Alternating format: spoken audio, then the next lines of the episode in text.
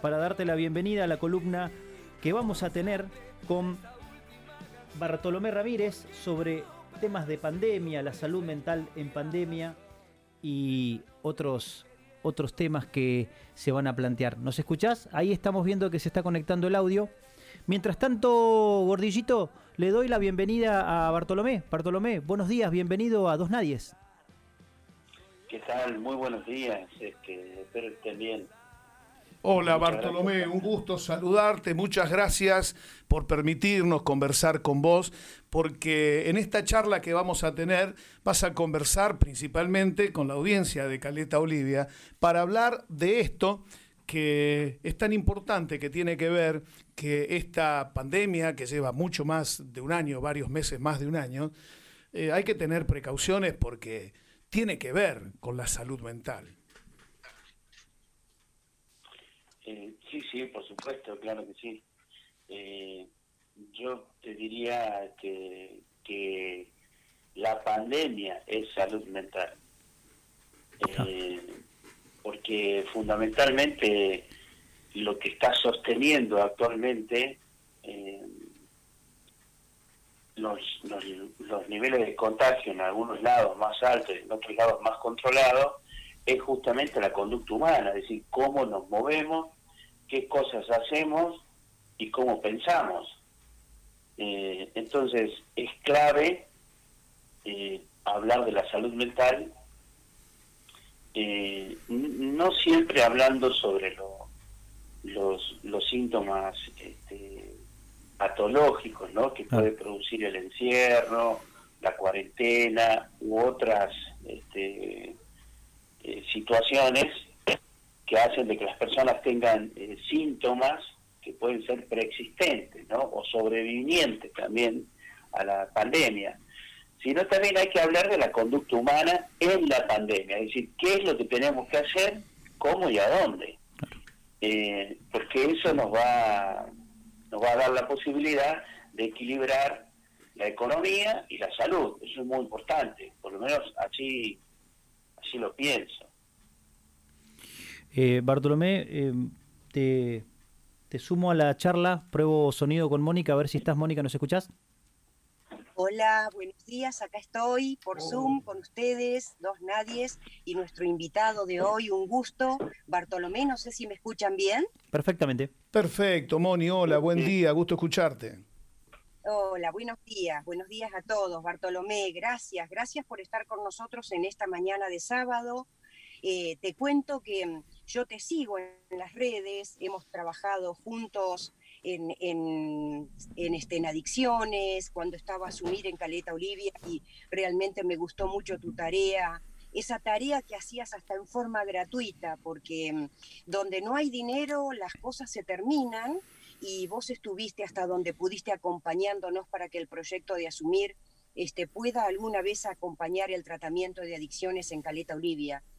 Y así te seguí siempre y en las redes encontré un posteo que hizo que realmente yo pueda hablar con la producción del programa de Dos Nadies para invitarte, porque leí que decía, salud mental y pandemia, están aumentando las consultas por confusión y ahogo emocional.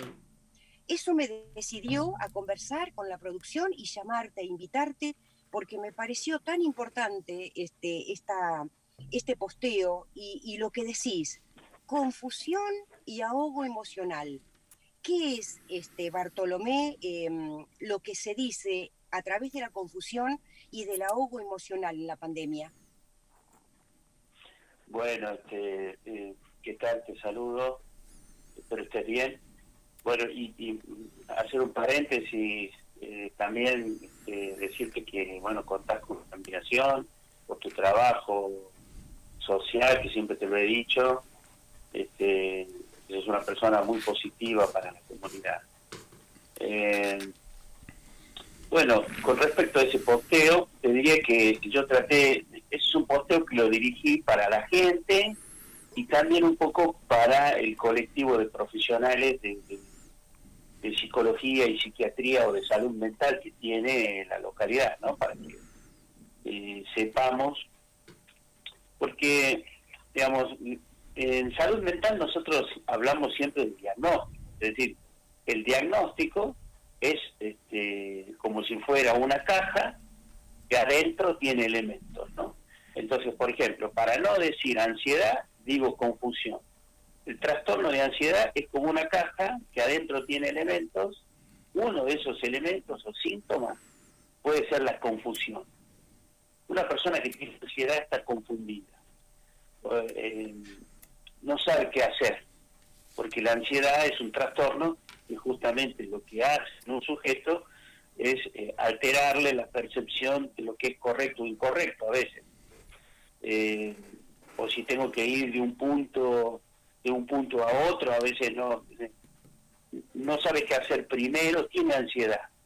Entonces, eh, la confusión es un síntoma que se está viendo mucho en la pandemia, en donde la gente quiere salir y dice no puedo salir, quiero viajar, no puedo viajar, ¿qué voy a hacer? Voy para acá, si mi casa no es este, demasiado, eh, o sea, si no tengo espacio, no tengo privacidad, este, quiero ir al bar y, no puedo ir al bar, bueno, hay confusión eh, y eso genera en algunas personas este, que lleguen a la consulta, ¿no? Que diga, bueno, mire, yo no sé qué hacer con esta situación, no sé lo que me pasa, entonces eso se llama confusión.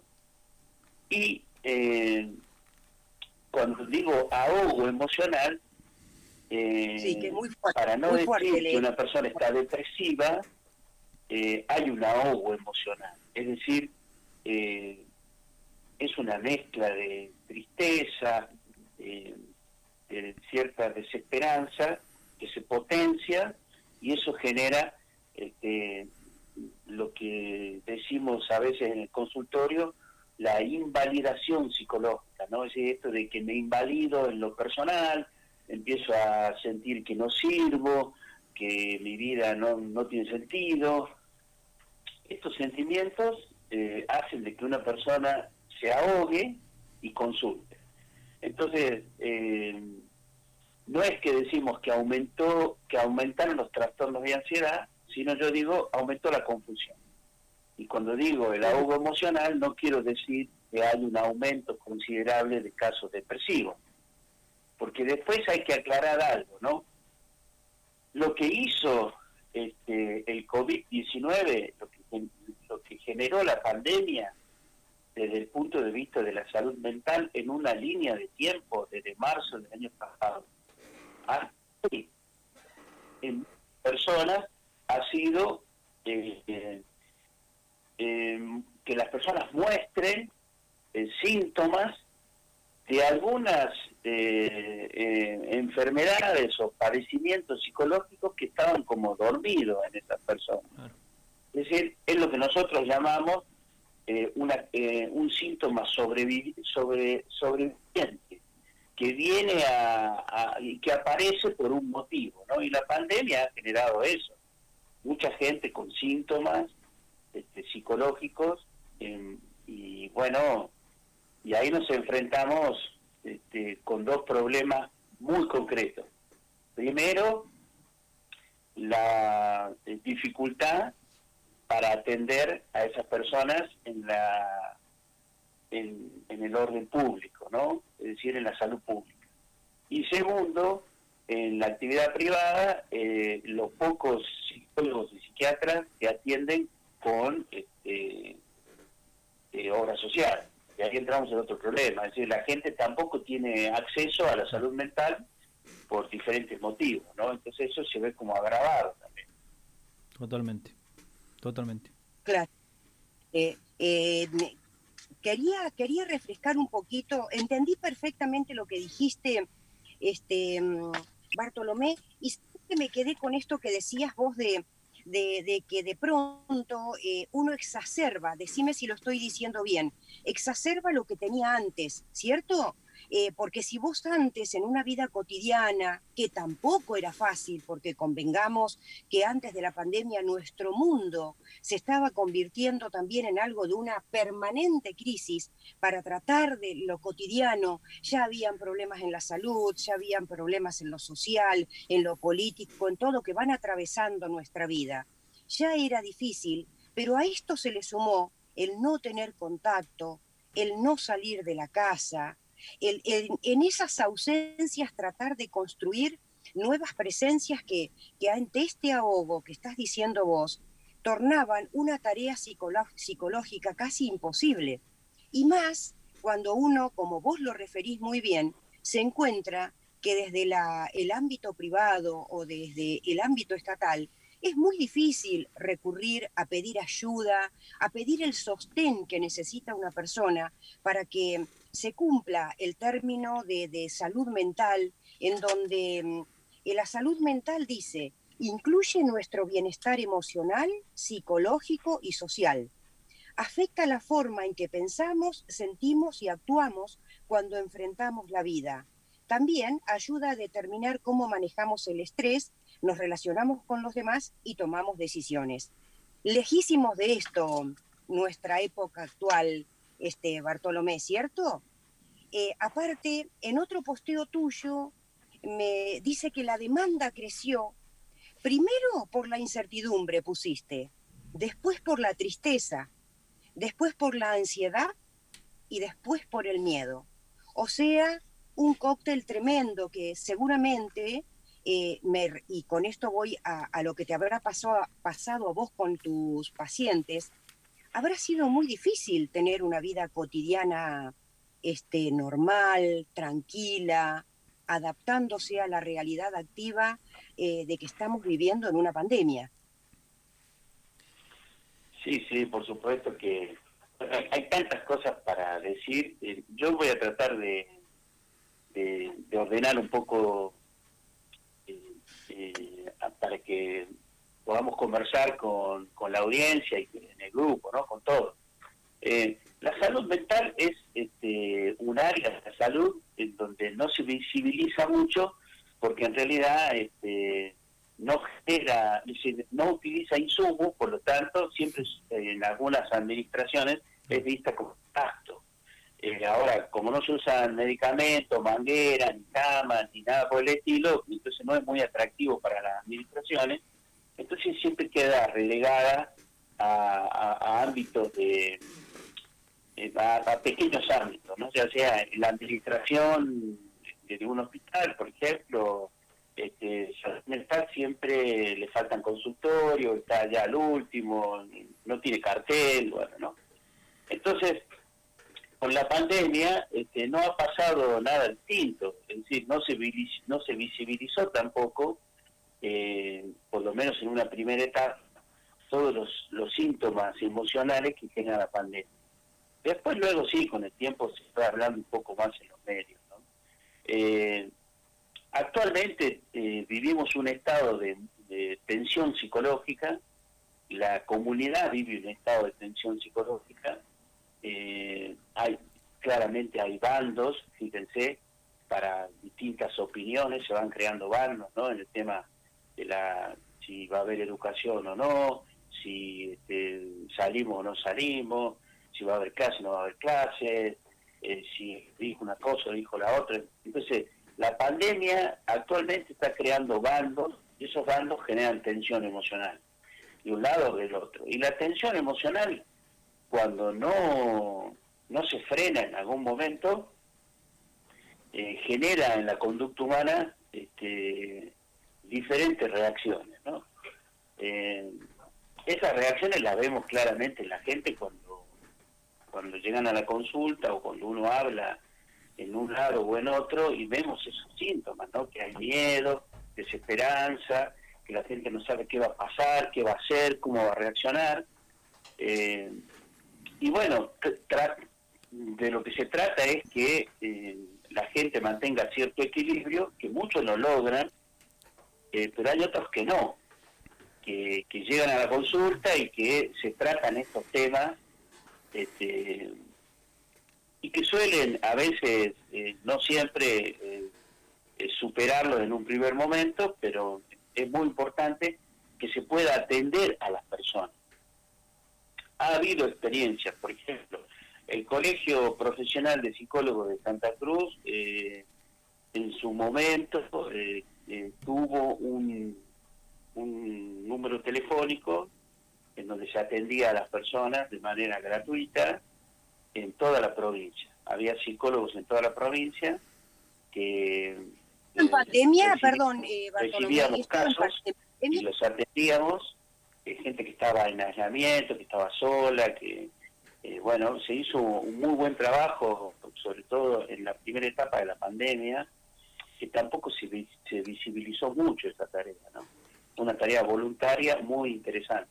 Sí, sí, eh, me, te interrumpo ahí, em, eh, Bartolomé, porque no sé si te, la escuchaste a Mónica, ella consultaba si esa, ese trabajo de voluntariado fue durante la pandemia y yo lo, que contesto es que tuve una charla en pasajeros con, con Diego Gaitán donde nos mencionó esto y, y también dijo algo que vos acabas de decir, que era un trabajo que hacían sin dar difusión, porque era un, trabajo también como, como un trabajo de voluntariado y que no todos se habían sumado. No, no, por supuesto. Eh, siempre en el, en el colectivo de profesionales vas a encontrar gente que adhiere y otras que no. Que, que no está mal eso, ¿no? Es decir, el voluntariado es justamente eso. Seguro. Ejercer, tu voluntad para, eh, para realizar una tarea determinada. Que, que no necesariamente debe contar con, con la aprobación de todos si, cuenta con la aprobación de todos, mucho mejor. Eh, pero bueno, fue un grupo importante de colegas que trabajó en toda la provincia y después yo en lo personal también colaboré con los médicos llamadores desde el hospital público, ah, eh, trabajando de manera gratuita, obviamente.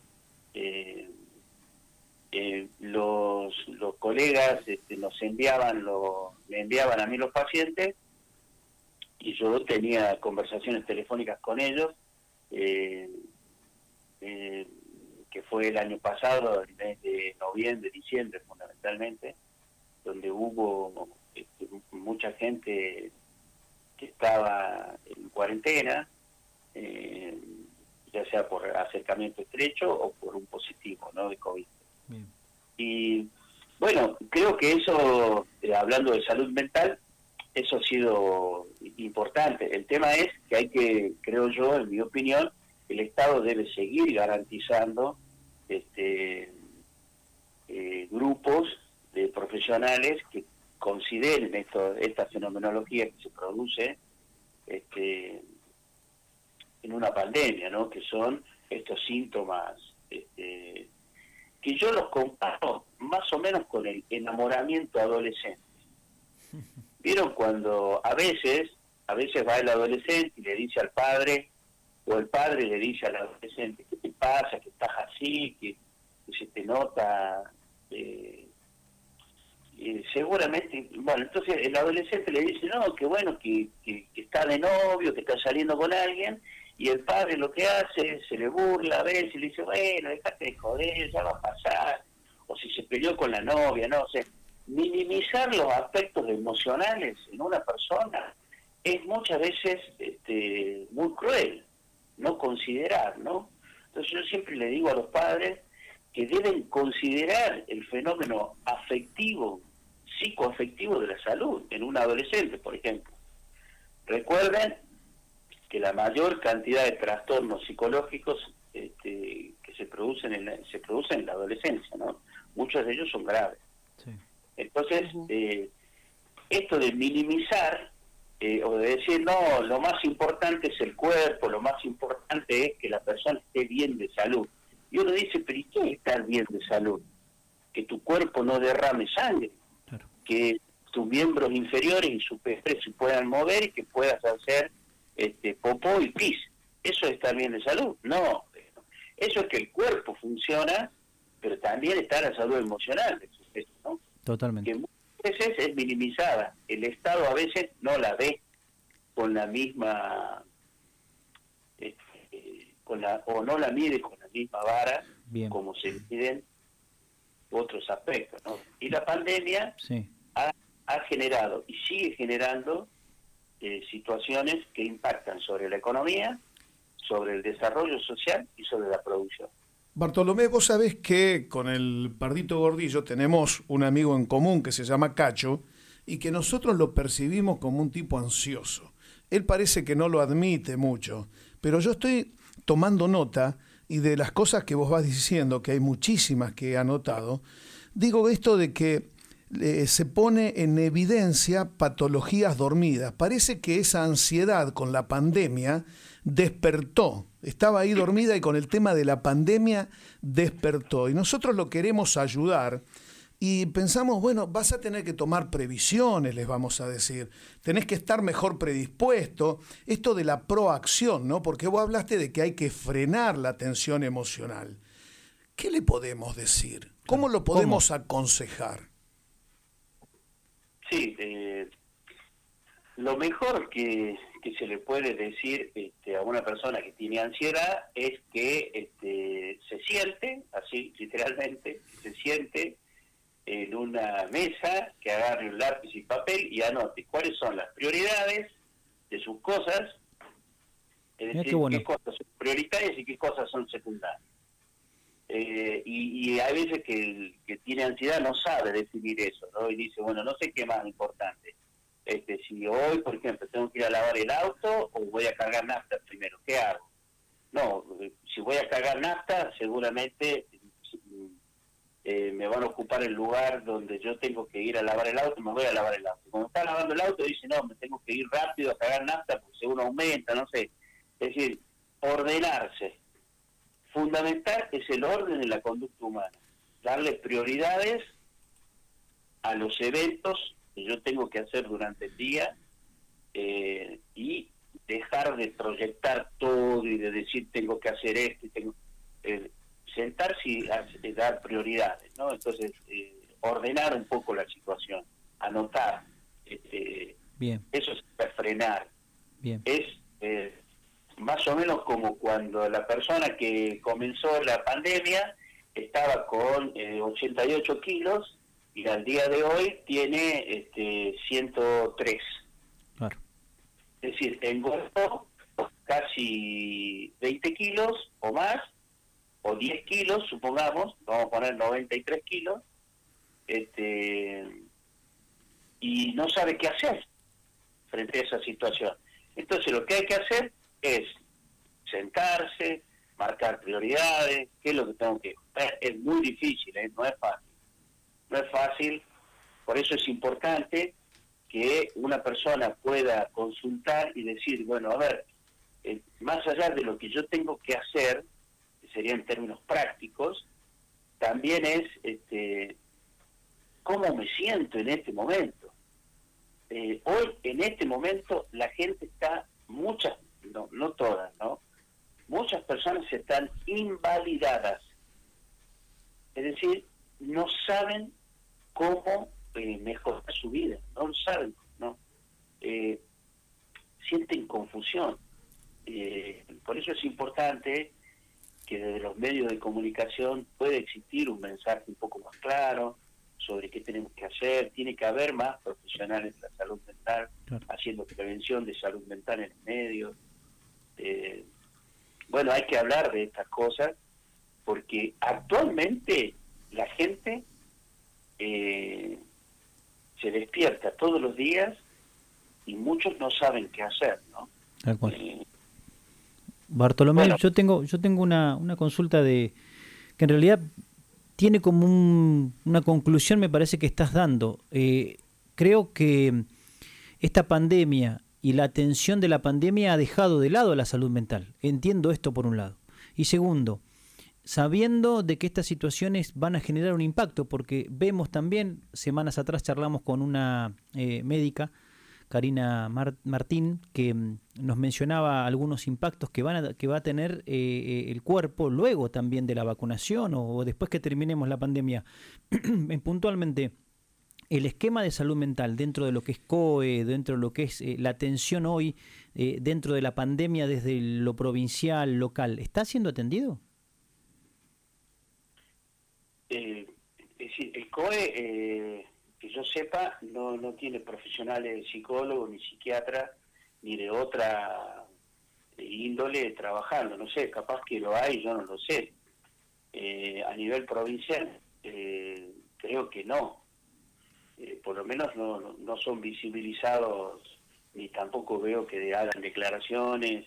Este, creo que ahí hay una una una falta que debería ser este, eh, fácilmente subsanada, ¿no? Es decir, em, empezar a hablar de salud mental. Pero eso es un, ese eso es un interés de los que trabajan en las políticas de salud pública, ¿no?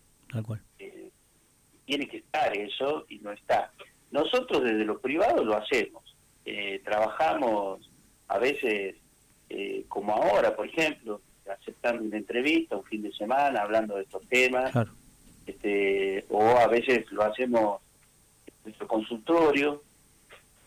El Colegio de Psicólogos tiene una comisión que se llama, que es la Comisión de Salud Mental, Ética y Derechos Humanos, que un lunes de por medio, vía Facebook, eh, se conversa con la gente sobre estos aspectos. Eh, bueno, eso tiene difusión, por ahí no, no llega a todos. Eh, hemos notificado a muchas instituciones, muchos colegas, y hablamos de estos temas que son importantes, ya les vuelvo a decir, estos temas van a impactar sobre la economía, sobre el desarrollo de los pueblos y este, sobre el futuro del control de la pandemia. Porque de lo que hay que hablar es también de la conducta humana. Es decir, la conducta humana este, tiene dos aspectos fundamentales. aspecto que es matemático y el otro aspecto que es físico, ¿no? el de la conducta humana. Matemática de la conducta humana es cuántas veces este, voy al mercado por mes y cuánto gasto. Ahora, la física de la conducta humana es qué camino es el que tomo en mi automóvil o en mi bicicleta o caminando cuando voy al mercado. Y no siempre es el mismo camino, porque eso puede ser modificado por algún por alguna variante externa, ¿no? Al ambiente. Entonces voy por una calle o hago siempre el mismo camino, pero este, a, la semana siguiente, cuando tengo que ir al mercado, tengo que ir por otro camino y ahí estoy alterando la física de la conducta humana. Entonces, hoy en día, la matemática y la física de la conducta humana, lo que propone el Estado es justamente ordenar esos dos fenómenos y no los puede ordenar, porque nos están diciendo, usted no puede salir, o usted tiene que salir por DNI. Eso, se, eso es llanamente ordenar la conducta humana por un lustro. Grave, ¿eh? ¿eh? ¿Cómo? No, no, que, es un planteo que es bastante grave el que haces, eh, Bartolomé, desde tu punto de vista, porque pareciera como que eh, esto que vos mencionás de las políticas públicas, cualquiera dice, bueno, no se sale y pareciera como no se genera un impacto. Y sí, hay un impacto en la conducta, en el comportamiento, en nuestra psiquis, que es grave. Sí, bueno, eh, se puede plantear que ese fenómeno de alteración va a que sea necesario, porque digamos, el, Estado tiene que tomar una medida para controlar la pandemia.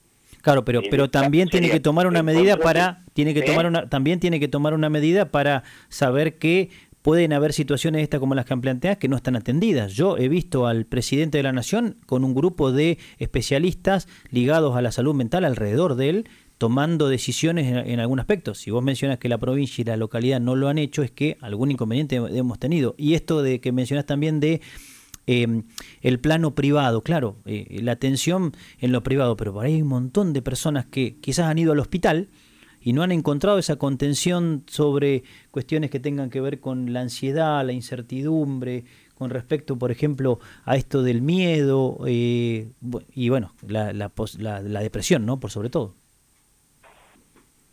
Sí, bueno, ahí, ahí hay una, este, como te decía recién, eh, digamos, hay, eh, hay una falta, una falta, que, que bueno, ojalá Dios quiera que sea subsanada, ¿no? En algún momento, que, que puedan existir, por ejemplo, en los, eh, en los SIC, eh, que sé que hay, ¿eh? Hay algunos psicólogos que están trabajando, por ejemplo, creo en el SIC 17 de octubre, este, pero hay uno solo es decir, imagínate un solo psicólogo trabajando en, eh, en, un área pública, este, es como complicado, ¿no? Eh, Totalmente. Pero me parece que me parece que tiene que ver con lo que mencionabas vos, Bartolomé. No se valora el, trabajo y la necesidad de, la salud mental en la gente. Entonces, por ahí, en los presupuestos, en las contrataciones, en lo que tiene que ser el Estado de involucrar este tipo de patologías, no los tiene en cuenta.